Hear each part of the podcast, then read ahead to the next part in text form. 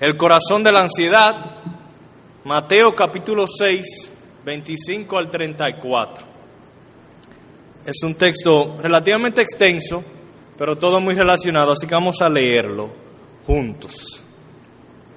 Por tanto os digo, no os afanéis por vuestra vida, que habéis de comer o que habéis de beber, ni por vuestro cuerpo, que habéis de vestir. ¿No es la vida más que el alimento y el cuerpo más que el vestido? Mirad las aves del cielo, que no siembran ni ciegan ni recogen en graneros, y vuestro Padre Celestial las alimenta.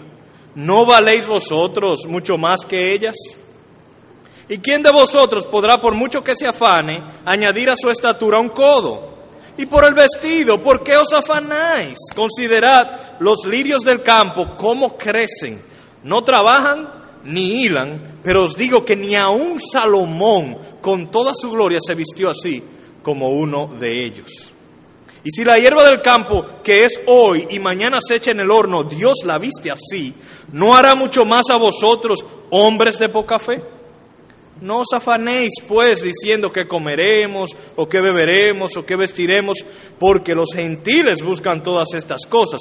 Pero vuestro Padre Celestial sabe que tenéis necesidad de todas estas cosas.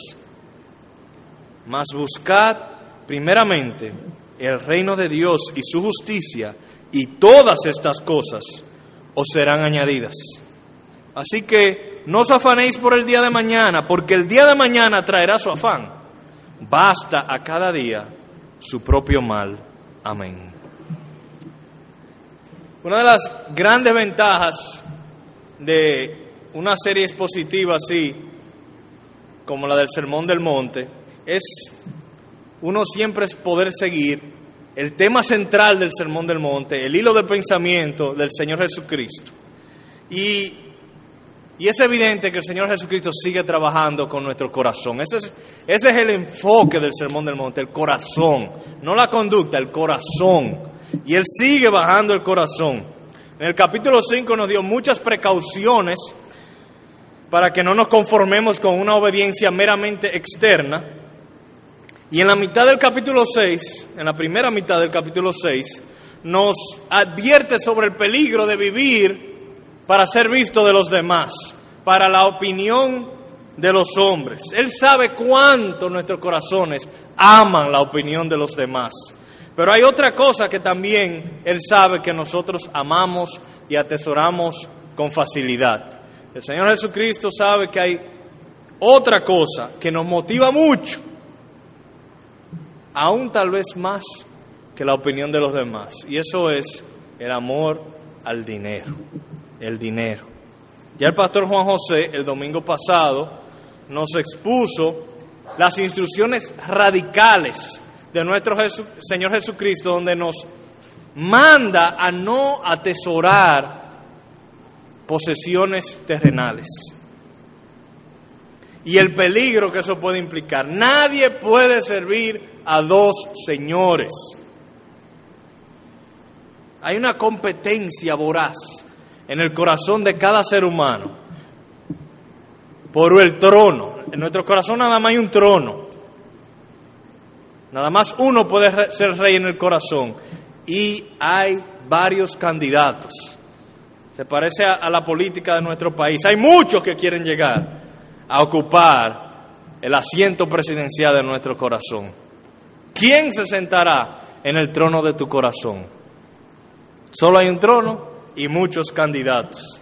Y la realidad, la pura realidad, es que nosotros terminaremos dándole el trono de nuestro corazón a aquello que nosotros entendemos que más beneficio nos puede impartir. Esa es la pura realidad. Si nosotros entendemos que la opinión de los hombres es lo que más felicidad, paz, refugio nos va a impartir, pues a eso le daremos nuestro trono. Si entendemos que el dinero es quien puede impartirnos eso, pues al dinero le daremos el trono de nuestro corazón. Pero si entendemos que Dios es el único que puede impartirnos eso, le daremos el trono de nuestro corazón a Dios.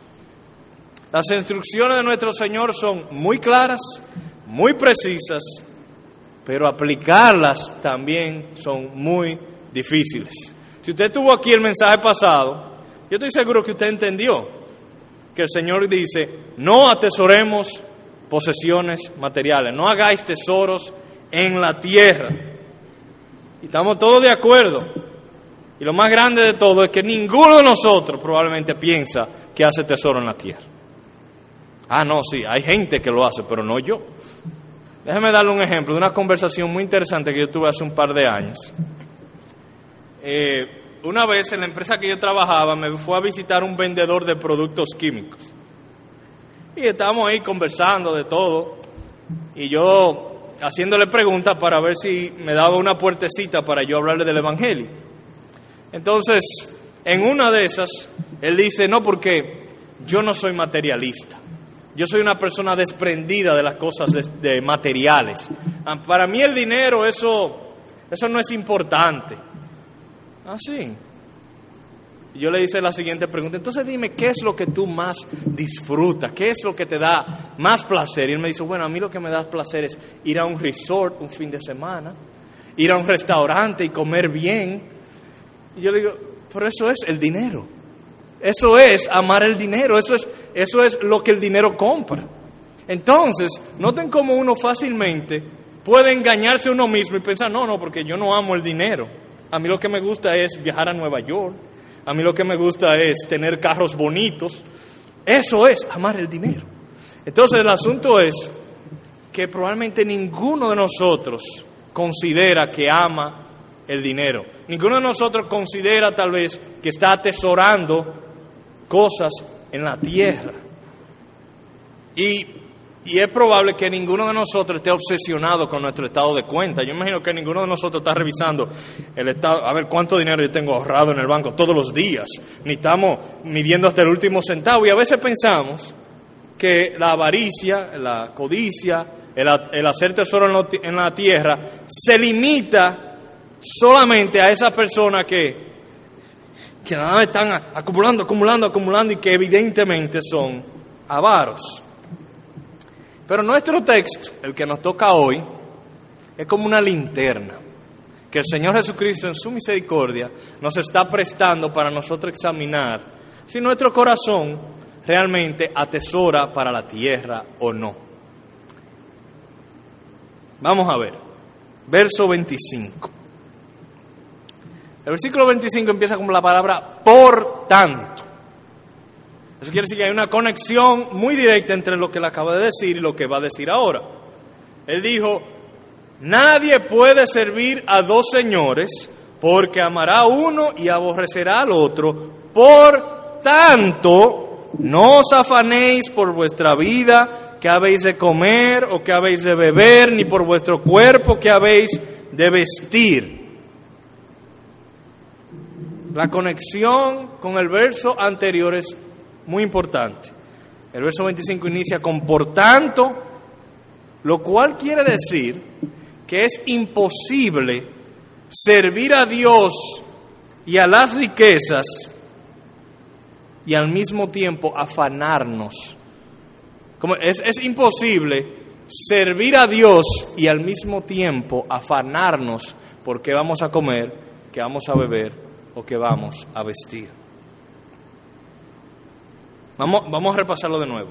Él dice en el verso anterior, nadie puede servir a dos señores porque amará uno y aborrecerá al otro. Por tanto, no os afanéis por vuestra vida, que habéis de comer o que, que habéis de beber, ni por vuestro cuerpo, que habéis de vestir. Noten la importante conexión entre el afán y quién es el Señor de tu corazón. Hay una conexión muy directa entre quien ocupa el trono de mi corazón y mi ansiedad y el afán.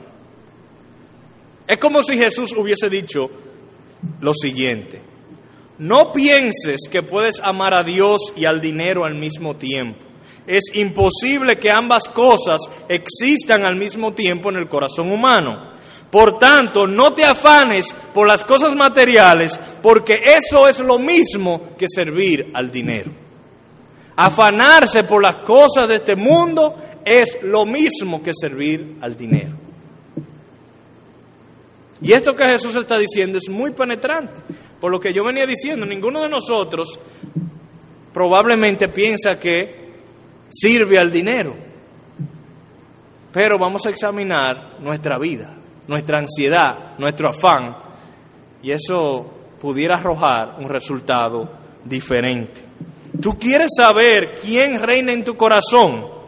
¿Cristo o el dinero? Examina tu afán por las posesiones terrenales.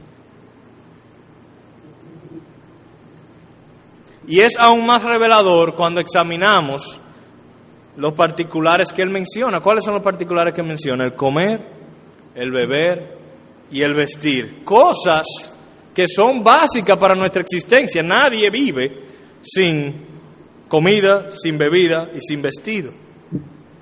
Porque si él hubiese dicho, no os afanéis por tener el carro del año, no os afanéis por viajar a Europa, no os afanéis por vestir eh, Giorgio Armani.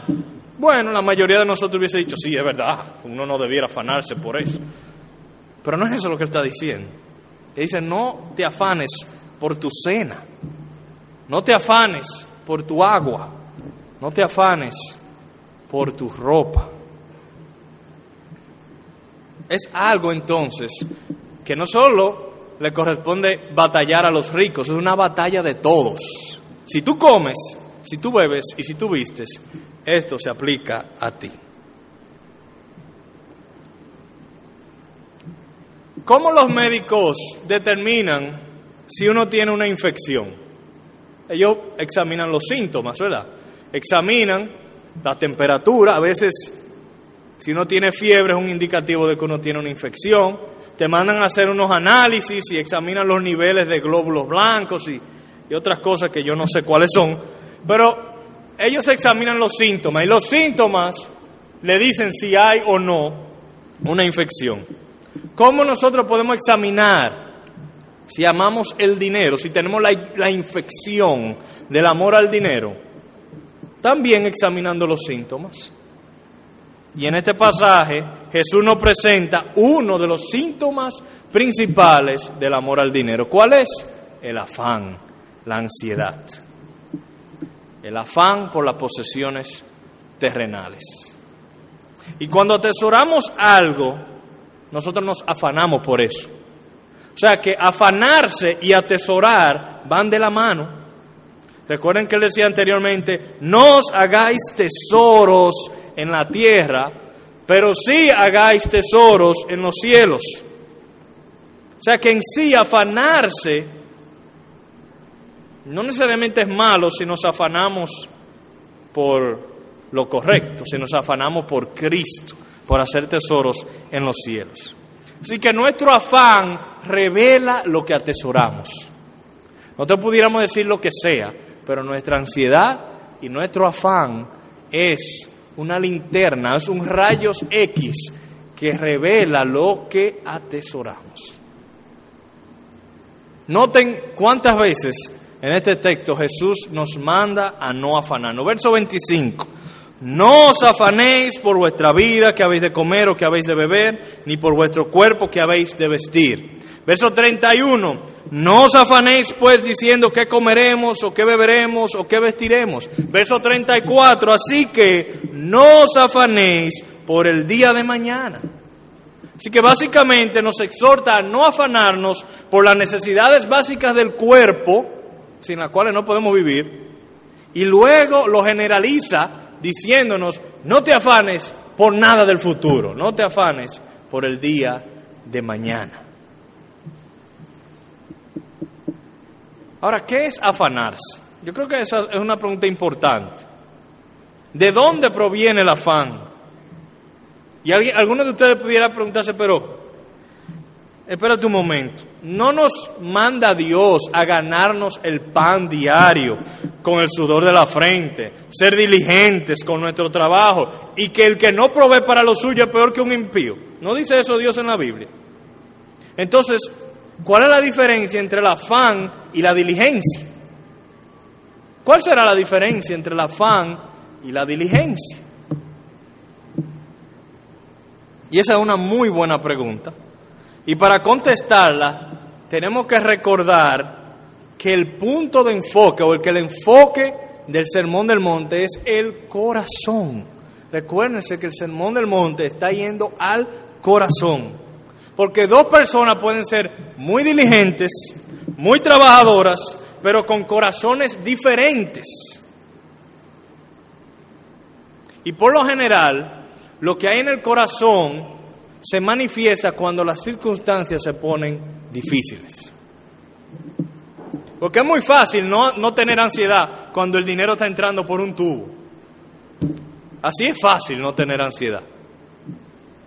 Pero cuando la despensa está vacía y no hay nada, en el, no hay nada para ir al colmado y el crédito del colmado está allá arriba, o cuando te dan una receta para tu niño que está enfermo, que parece el listín, y lo que uno tiene en el bolsillo son 84 pesos. Entonces ahí la ansiedad, o no, no, eh, no caer en afán y ansiedad, se convierte mucho más difícil. Ahí se manifiesta en situaciones adversas lo que hay en el corazón, lo que atesoramos. Entonces, el afán, por, por la manera en que el Señor lo presenta, es una preocupación irracional, eso es importante, una preocupación irracional que domina el ánimo, los pensamientos y todo nuestro ser. Y no está satisfecho hasta que cambian las circunstancias, que por lo general están fuera de nuestro control. Lo voy a tratar de decir de otra manera.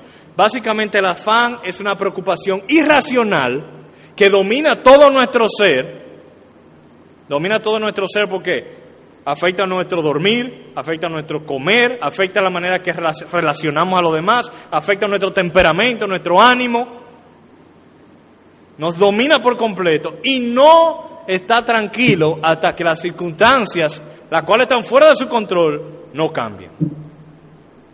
¿Cómo yo lo sé? Miren el verso 27.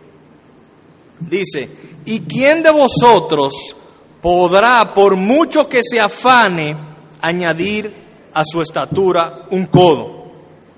Noten que el que se afana se preocupa por cambiar cosas que están fuera de su control. Dice el Señor Jesucristo, por mucho que se afane, ¿cómo podrá alguien añadir un codo de esa distancia? 45 centímetros. Otra palabra, si tú te preocupas, te estás afanando, porque tú quieres medir 45 centímetros más, eso es afán. Es irracional, está fuera de tu control. Pero pudiera ser un número de cosas, no solamente la estatura es una preocupación irracional por cambiar cosas que están fuera de nuestro control y esa preocupación nos domina. Ahora, si una persona está teniendo estrechez económica y entiende que su familia necesita más recursos y esta persona decide o volver a la universidad para recibir mayor preparación o buscar un segundo empleo o trabajar más horas, esto no es necesariamente un signo de afán. Esto probablemente es diligencia y responsabilidad, algo que debe ser que la Biblia elogia. La Biblia exige que los hombres sean diligentes y que provean para sus familias. Y si un padre de familia se queda sentado en su casa con el pretexto que Dios prohíbe la familia, yo no me voy a afanar. Yo me voy a quedar en esta mecedora con el abanico, viendo la televisión, hasta que llegue algo, porque Dios prohíbe el afán. Esa persona se parece más un incrédulo que un creyente. Es pecado lo que está haciendo, debe arrepentirse de eso. Eso no tiene nada que ver con depender de Dios. Depender de Dios implica que nosotros guardamos sus mandamientos. Depender de Dios implica que yo confío en Él y hago lo que Él pide de mí. Yo hago lo que Él me pide y dejo los resultados en sus manos. Y la voluntad de Dios, clara en las Escrituras, es que seamos diligentes no perezosos. Así que no confundamos nunca afán con diligencia. Nunca no, lo confundamos, aunque externamente pudieran parecerse. El afán y la ansiedad son asuntos que suceden en el corazón y no necesariamente es notado por los demás. Ahora mismo, yo estoy seguro que aquí hay personas ansiosas, personas que están viviendo vidas de ansiedad. Yo estoy seguro de eso, pero yo no sé quiénes, no se nota, no se nota. Yo no puedo decir, mira, esta persona se, ve que está ansiosa. Y no, no lo veo. La mayoría de veces no se nota. Además, la persona manifiesta la ansiedad en formas diversas. Hay gente que cuando está ansiosa se paraliza o se deprime. Hay gente que cuando le llegan los problemas, ¡boom!, depresión. No salen de la casa, no hay quien le lo levante de una cama y no pudiera parecer ansiedad porque la persona está tira. Pero esa es la manera como esa persona reacciona ante circunstancias adversas. Eso es ansiedad. Es una preocupación irracional que lo controla. Hay otra persona que cuando están ansiosas se convierten en personas irritables, se ofenden de cualquier cosa. Y otras personas cuando están ansiosas no pueden dormir. A otros les coge con trabajar y trabajan que descuidan todo lo demás en su vida. O sea que las expresiones del afán y la ansiedad son distintas, pero en el fondo, en el corazón, hay una preocupación irracional que los domina y no se satisface hasta que las circunstancias adversas cambia. Así que esa es la diferencia entre el afán y la diligencia. Ahora, ¿de dónde surge el afán? ¿De dónde proviene la ansiedad? ¿Cuál es la raíz de ese pecado? Bueno, es probable que algunos de ustedes lo hayan notado en la primera lectura que hicimos del texto, pero vamos a volver a los versículos 28 al 30 y le voy a dar una pista. La clave está en el verso 30. Vamos a leer. Y por el vestido, ¿por qué os afanáis?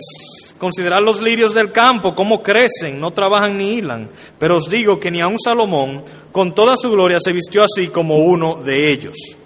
Y si la hierba del campo que hoy es y mañana se echa al horno, en el horno, Dios la viste así, ¿no hará mucho más a vosotros, hombres de poca fe?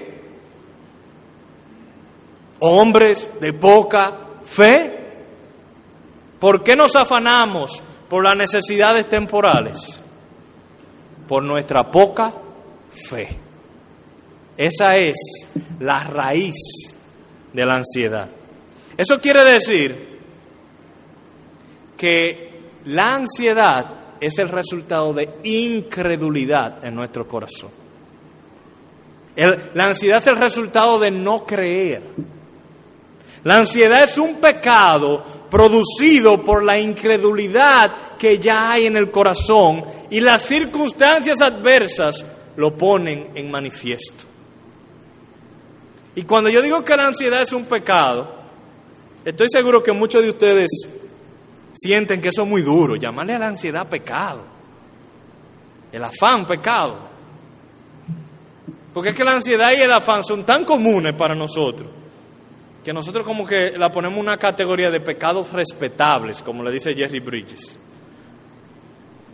nosotros vivimos tanto en ansiedad, eso es tan común y tan tolerable en medio nuestro que caería en esos pecados blancos que le llaman por ahí, no, porque todo el mundo vive así.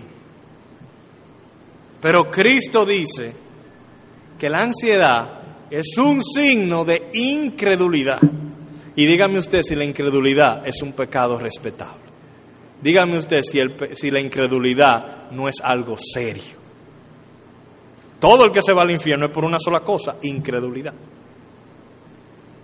No creer qué. ¿Incredulidad de qué?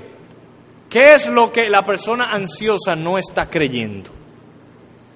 Bueno, si analizamos el texto, la ansiedad es el resultado de no creer en el amor paternal de Dios.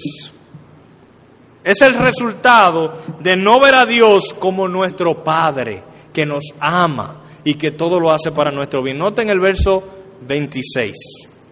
Mirad las aves del cielo que no siembran, ni ciegan, ni recogen en graneros, y vuestro Padre Celestial las alimenta. ¿No valéis vosotros mucho más que ellas? Jesús está afirmando que Dios es nuestro Padre y que tenemos mucho más valor para Él que las aves del cielo. Si tú has nacido de nuevo, Dios es tu Padre, Dios te ama y créalo o no, tú eres valioso para Él. Y en las iglesias reformadas nosotros enfatizamos mucho la depravación natural del hombre. Nosotros enfatizamos mucho que no tenemos méritos delante de Dios. No tenemos ningún mérito para reclamarle a Dios. Y eso es verdad. Pero es también una verdad muy importante que aunque el creyente no tiene méritos para reclamarle nada a Dios, Dios ama entrañablemente a sus hijos. Y a veces en las iglesias reformadas podemos como que desbalancearnos un poquito más para el lado de como que pensamos que, que nosotros somos un disparate delante de Dios. Pero ¿qué nos enseña el Señor Jesucristo? Valéis mucho más, mucho más que ellas. Los creyentes son de gran valor para Dios. ¿Tú lo crees eso? que tú eres de gran valor para Dios. Porque si tú no lo crees, tú vas a vivir con mucho afán y mucha ansiedad. Muchas veces no lo creemos. Si lo creyéramos, no nos afanaríamos. ¿Por qué? Porque tenemos un Padre que es todopoderoso.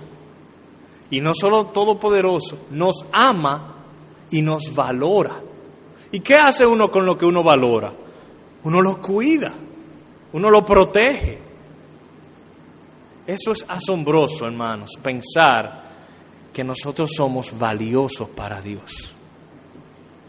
Y debemos recordarnos y creerlo eso en nuestro corazón, no por méritos, no porque nosotros le hayamos dado a Dios algo que Él necesitaba, sino porque nos ama.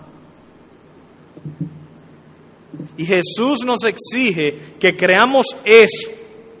Y eso mismo, creer eso, nos va a librar de la ansiedad y del afán. Esa es la clave de vivir vidas libres del afán y de la ansiedad. Entonces, la incredulidad está en la raíz del problema de la ansiedad. Y Jesús en este texto argumenta con nosotros para probarnos que, la, probarnos que la ansiedad es irracional. Es lo contrario a ser luz y sal de este mundo. Cuando nosotros como creyentes vivimos vida en afán y ansiedad, estamos dando un mal testimonio de Dios. Estamos manifestando con nuestras obras que nosotros no confiamos en la bondad y el poder de nuestro Padre. Y vamos a eh, examinar brevemente siete argumentos que el Señor nos da para convencernos que no debemos afanarnos. No da razones para que no nos afanemos. Primer argumento en el verso 25. Dice el verso 25, por tanto os digo, no os afanéis por vuestra vida que habéis de comer o que habéis de beber ni por vuestro cuerpo que habéis de vestir, no es la vida más que el alimento y el cuerpo más que el vestido. ¿Cuál es el argumento que él utiliza aquí? Él dice, Dios dice, siendo la vida algo mucho más complejo que la comida, que el vestido, y Dios te sostiene sin tu ayuda, ¿cuánto más capaz y dispuesto estará Dios para suplirte lo que necesitas? Por ejemplo, ¿quién de ustedes se ha afanado por asegurarse que cuando usted esté durmiendo su corazón haga su función de bombearle sangre a todos los miembros de su cuerpo. ¿Quién de ustedes cuando se acuerda dice, oye, si a las 3 de la mañana mi corazón no le bombea sangre al riñón? ¿Quién de ustedes se preocupa por eso? Yo creo que muy poca persona. O, quién de ustedes dice, wow, ¿y si mi pulmón izquierdo no respira bien como a eso de las 4 de la mañana? O ¿y si mi hígado no hace su función? ¿Y si el ADN no se replica bien mañana? ¿Quién de aquí se ha preocupado por eso? Nadie. y eso es mucho más complejo que traerte un pan. Porque si tú tienes hambre, tú llamas aquí a la iglesia y te vamos a buscar un pan de alguna manera. Pero si tu ADN no funciona, mira, está frito. Y Dios, en lo más complejo, en la vida, se ocupa de ti. ¿Cómo no se va a ocupar de ti en la cosa tan sencilla como proveerte un pan o una galleta de comer? Argumento número 2, verso 26. Mirad las aves del cielo que no siembran, ni ciegan, ni recogen en graneros y vuestro Padre Celestial las alimenta, ¿no valéis vosotros mucho más que ellas? Ya hemos venido hablando de eso. Si Dios está dispuesto a alimentar criaturas insignificantes como las aves, las hormigas, las cucarachas, Dios alimenta las cucarachas, los ratones, los mosquitos, Las aves no saben sembrar, no saben hacer agricultura ni pueden. Y Dios provee sus necesidades. ¿Cuánto más Dios no va a proveer las tuyas, ya que tú eres infinitamente más valioso que un ave para Él? Dios dio a su Hijo por ti. O sea que el segundo argumento del Señor Jesucristo es irracional afanarse por las cosas básicas de este mundo, porque tú eres sumamente más valioso que un ave y Dios hasta se preocupa por darle alimento a las aves. Tercero, verso 27, ¿y quién de vosotros podrá, por mucho que se afane, añadir a su estatura un codo? Básicamente el Señor Jesucristo está diciendo, oye, viejo, sé realista. Ponte a pensar, ¿tú crees que el afán alguna vez te ha ayudado? ¿Alguna vez, por afanarte, al otro día aparece comida milagrosamente en tu casa? El afán no sirve para nada. Tal vez para darle comida a los cardiólogos, pero más nada. No sirve para nada, no resuelve nada, por tanto es irracional. Cuarto argumento, versículo 28 al 30. Y por el vestido, ¿por qué os afanáis? Considerad los lirios del campo como crecen, no trabajan ni hilan, pero os digo que ni aun Salomón con toda su gloria se vistió así como uno de ellos. Y si la hierba del campo que hoy es y mañana se echa en el horno, Dios la viste así, ¿no hará mucho más a vosotros, hombres de poca fe? Esta se parece a la de las aves. Aquí el Señor está comparando con las flores del campo. Pero en aquel argumento era un argumento de valor. Nosotros valemos más que las aves. En este es un argumento de duración. Tú eres eterno. Las flores son muy temporales, muy temporales. Alguna mujer aquí que le han llevado flores a su casa, ¿cuánto duran? Nada. Y la botan a la basura. Y el Señor se ocupa por hacerlas bellas. Imagínense cuántas flores pueden haber en un bosque, en, vamos a decir, la cantidad de flores que pudieran haber en la cordillera central que nunca ningún ser humano va a ver. Y Dios como quiera se ocupa de que florezcan y sean bonitas para adornar su creación.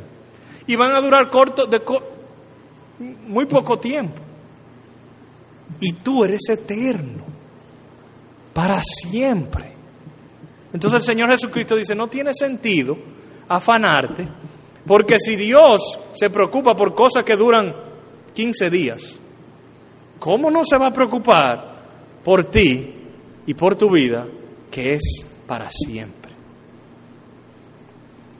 Quinto argumento, versículos 31 y 32. No os afanéis pues diciendo que comeremos o que beberemos o que vestiremos, porque los gentiles buscan todas estas cosas, pero vuestro Padre Celestial sabe que tenéis necesidad de todas estas cosas. Este quinto argumento de nuestro Señor Jesucristo es que Dios sabe tus necesidades.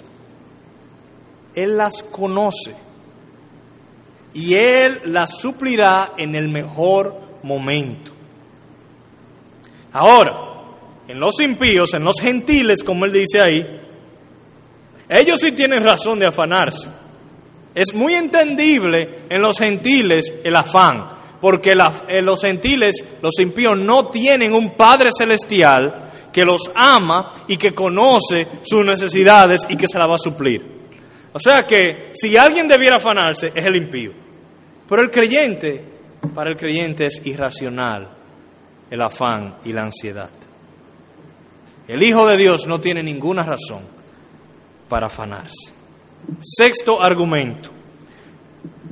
Más buscad primeramente el reino de Dios y su justicia y todas estas cosas os serán añadidas.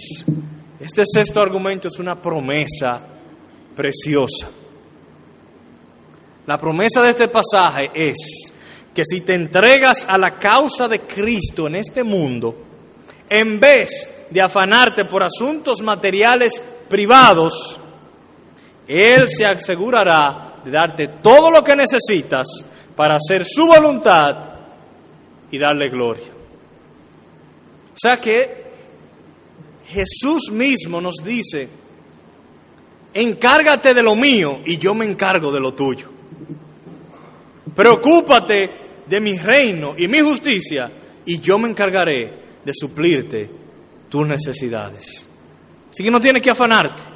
¿Quién tú prefieres que se encargue de lo tuyo, tú o Dios? Si Dios te diera la opción, mira, yo vamos a hacer una, te voy a dar la opción que tú te encargues de suplir todas tus necesidades o que yo, como Dios, me encargue de suplir todas tus necesidades. ¿Cuál tú prefieres de los dos? ¿Cuál tú prefieres? Dios, ¿verdad? Y Él te lo está ofreciendo. Él está diciendo, encárgate de lo mío, preocúpate de lo mío, y yo me encargaré de lo tuyo. ¿Y cómo se ve eso en la vida? Bueno, aquí está una palabra muy interesante y clave del Sermón del Monte, y la palabra justicia. Recuérdense que el tema de la justicia es un tema central en el Sermón del Monte que viene desde el principio. Bienaventurados los que tienen hambre y sed de justicia y luego dice, vuestra justicia debe sobrepasar a los de escribas y fariseos. Y aquí dice, busca primeramente el reino de Dios y su justicia. En el Sermón del Monte la palabra justicia es sinónimo de buenas obras. Entonces, la manera en que nosotros nos ocupamos primeramente del reino de Dios es ocupándonos primeramente de buenas obras, donde nosotros damos gloria a nuestro Padre siendo sal y luz. Así que ese es el sexto argumento. Ocúpate del reino de Dios y Él se ocupará de suplir tus necesidades.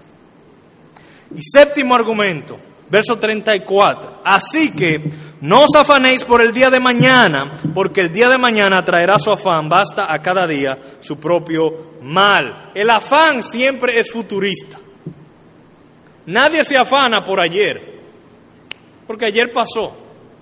Tú pudiste haber tenido cáncer hace cinco años y tú no te vas a afanar por, por el cáncer que te pasó.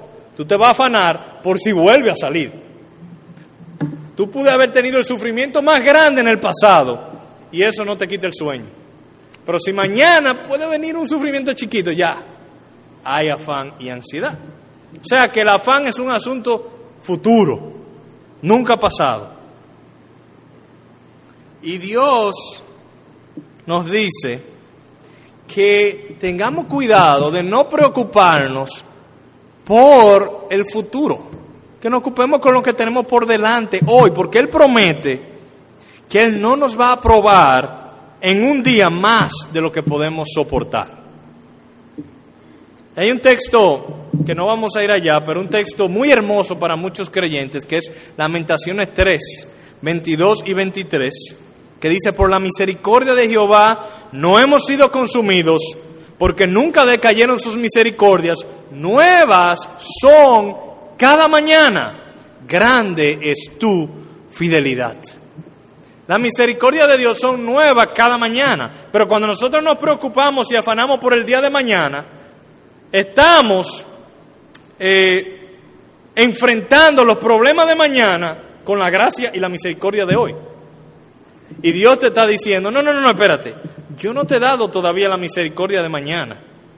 Así que no gaste la misericordia que yo te di hoy en los problemas de mañana. Úsala para los problemas de hoy. Mañana yo te daré la gracia y la misericordia que tú necesitas para enfrentar esos problemas. Yo, no sé, yo estoy seguro que, que todos hemos experimentado eso en un grado u otro. Que nos estamos, la cabeza se nos pone de ese tamaño, pensando en mañana o pasado mañana y qué sé yo qué. Y cuando llegue ese día, Dios de alguna manera nos da la gracia y la misericordia para pasar ese día. Si no, no estuvieran aquí. Lo pasaron ese día. Ese día que te preocupaba muchísimo, ya pasó. Porque cuando vino, Dios te dio su nueva misericordia para ese día. Entonces, el argumento del Señor Jesucristo es, no, no te preocupes por lo que va a venir después. Concéntrate en lo de hoy. Y cuando llegue ese problema, yo te voy a dar la gracia para enfrentar. No pretendamos entonces enfrentar los problemas de hoy con la gracia de mañana.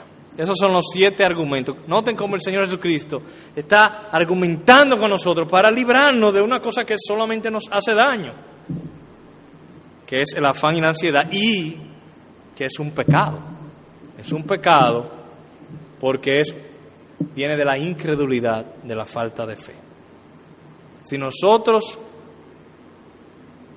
creemos que Dios es nuestro Padre, que nos ama, que nos valora, nosotros no vamos a padecer de ansiedad. Pero la ansiedad y el afán no es un asunto que uno vence un día y jamás vuelve a sacar la cabeza. Es un asunto que hay que estar batallando día tras día, día tras día. Y en el centro de nuestra lucha contra la ansiedad, contra la ansiedad está Cristo, está el Evangelio, está la cruz. ¿Por qué? Porque el argumento del Señor es que no hay razón para afanarse, porque Dios nos ama y nos valora, pero ese amor de Dios hacia nosotros solo es posible por lo que Jesucristo hizo en la cruz. Y no siempre fue así, y no con todos es así. Vamos a analizarlo por un momento. ¿Por qué no tiene sentido que nos afanemos? Porque Dios es nuestro Padre, porque Dios nos ama, porque Dios nos valora. Ese es el argumento central del Señor Jesucristo. Él sabe todo lo que nos está sucediendo, Él tiene el poder de cambiar nuestras circunstancias, de suplir nuestras necesidades y sobre todo, Él dio lo más precioso que Él tiene para suplir tu mayor necesidad. Considera, considera la siguiente situación.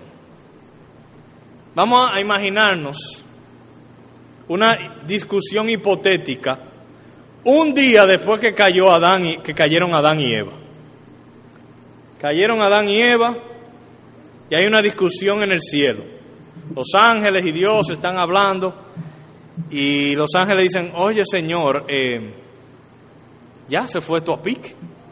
La creación, el hombre, ya no hay nada que hacer. O sea, tú le diste todo lo que ellos necesitaban y, y mira lo que hicieron. Te dieron la espalda en un ratico.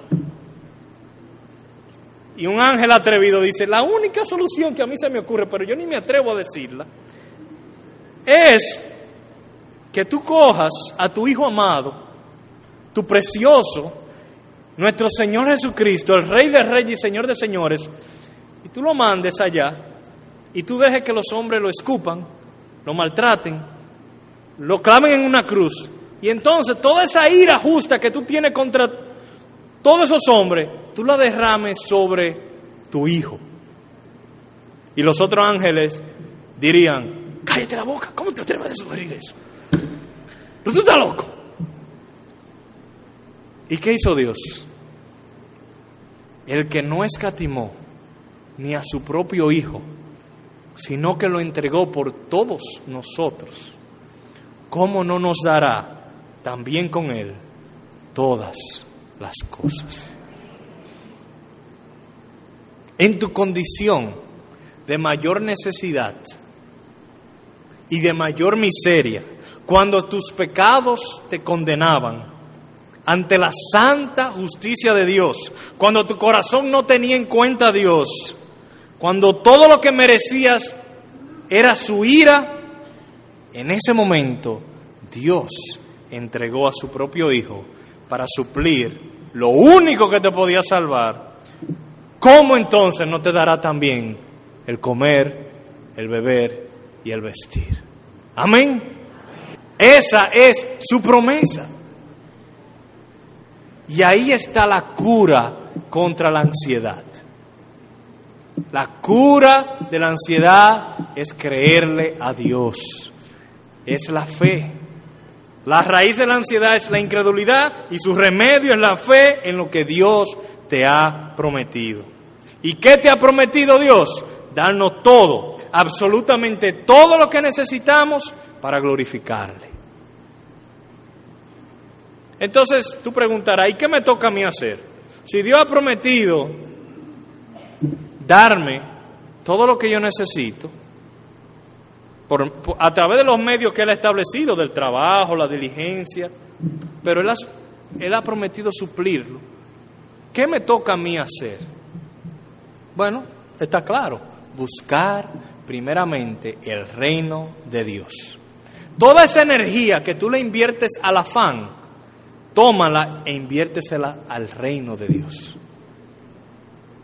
Úsala para su gloria. Úsala para su justicia. Úsala para hacer buenas obras.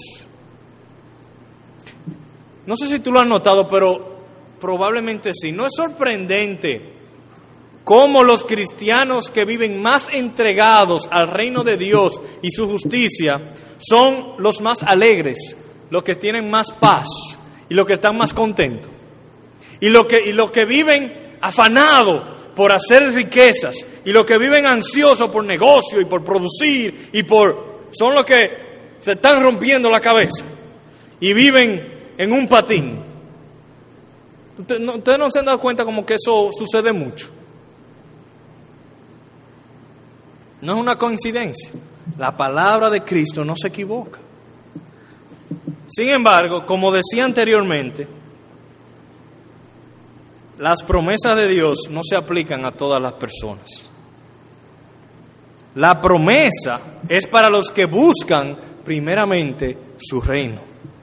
Para los que aman a Dios, todas las cosas les ayudan a bien. Pero si tú no estás bien con Dios,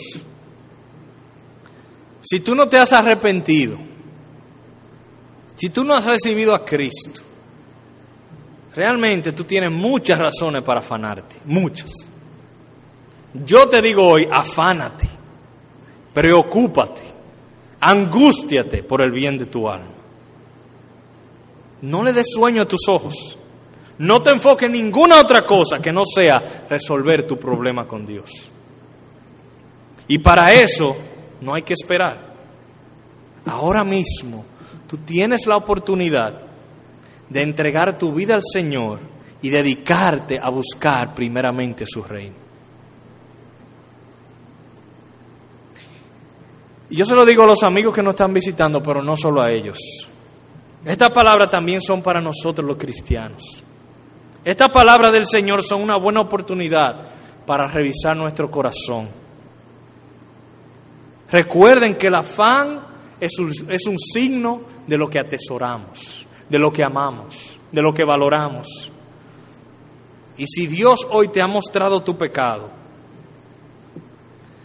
si Dios te ha revelado que en tu corazón hay incredulidad, falta de fe, esta es una excelente ocasión para decirle, Señor, yo quiero que tú seas mi tesoro. Pero mi ansiedad y afán muestran que hay otro que está ocupando tu lugar en mi corazón. Una vez más, vengo humillado y quebrantado a pedirte que me perdones y que ocupes el lugar que solo te pertenece a ti en mi vida. Dame todo lo que necesito para buscar primero tu reino, tu gloria, tu honra y ocúpate tú de todo lo demás. Así que créele a Dios, atesora para el cielo y busca primero su reino y su justicia. Amén.